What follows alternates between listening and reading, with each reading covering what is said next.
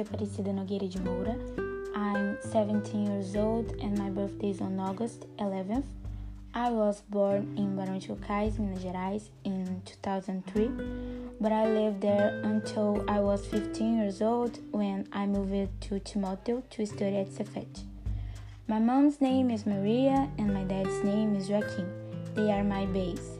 Currently, I live in Timóteo, Minas Gerais, and I will live there until I finish my high school and after that I will go to university. I am in my second year of high school and I take a brewing course, but I don't want to work in that area. My purpose is different and I don't say anything about it because I will wait for it to come true. I am very decided and determined, so I don't give up on my dreams. I am short, my hair is long and brown my eyes are brown too, and I wear glasses. I love to read books and watch series and movies.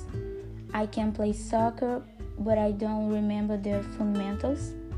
When I was a kid, I could do some Olympic gymnastics exercise like split and ride because I was more flexible. In the future, I want to be able to save the lives of people in the world with my work and purpose.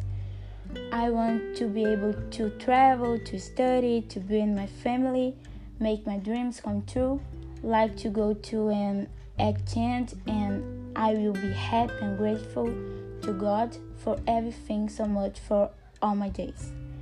What I will see every day like miracles.